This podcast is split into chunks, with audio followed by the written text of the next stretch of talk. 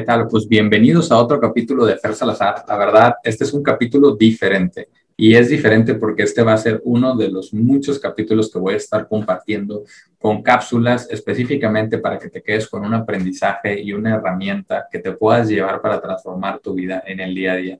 Así es, vamos a seguir haciendo las entrevistas que normalmente hacemos y que compartimos en las diferentes plataformas, pero esta es una de las muchas cápsulas que van a estar saliendo entre capítulos para que puedas tú llevarte herramientas del día a día, mensajes importantes para que puedas transformar tu vida.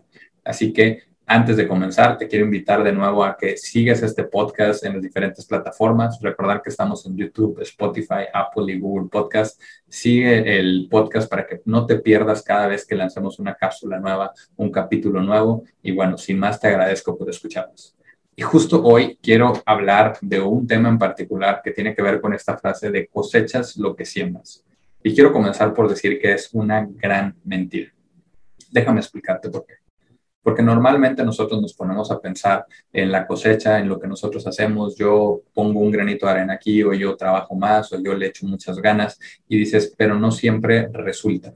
Y es que me voy a tener que poner un poquito aquí filosófico con el tema de la naturaleza, pero tenemos que ir hacia allá porque allá hay muchos mensajes muy importantes. Y es que es simplemente la ley de la vida. No siempre cuando tú siembres van a dar fruto esas semillas es decir, tú puedes aventar 100 semillas y esas 100 semillas no necesariamente todas, todas van a dar, ¿no? Y sin tener que entrar a algo así como la parábola esta que viene en la Biblia de los diferentes terrenos, eh, porque eso es muy importante, habrá semillas que van a, van a dar fruto, habrá semillas que no lo van a dar, habrá semillas que a lo mejor en un inicio sí, pero después van a morir. Y lo que te quiero decir es, no por eso tú vas a dejar de intentar sembrar, ¿no? Entonces, esa sí es tu decisión. Si tú decides dejar de sembrar o seguir sembrando, eso siempre va a estar en ti.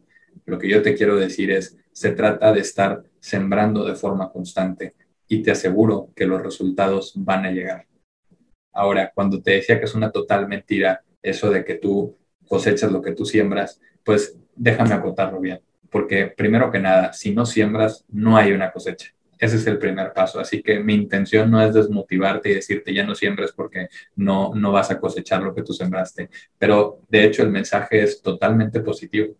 Porque si tú te pones a pensar, cuando tú siembras una semilla que te va a dar probablemente un árbol de limones, no vas a cosechar un limón, vas a cosechar muchos limones. De la misma manera, con cualquiera de las diferentes plantas, tú puedes sembrar una semillita de maíz y vas a recibir, vamos a decir que un elote completo, una mazorca completa de donde pueden salir muchas semillas.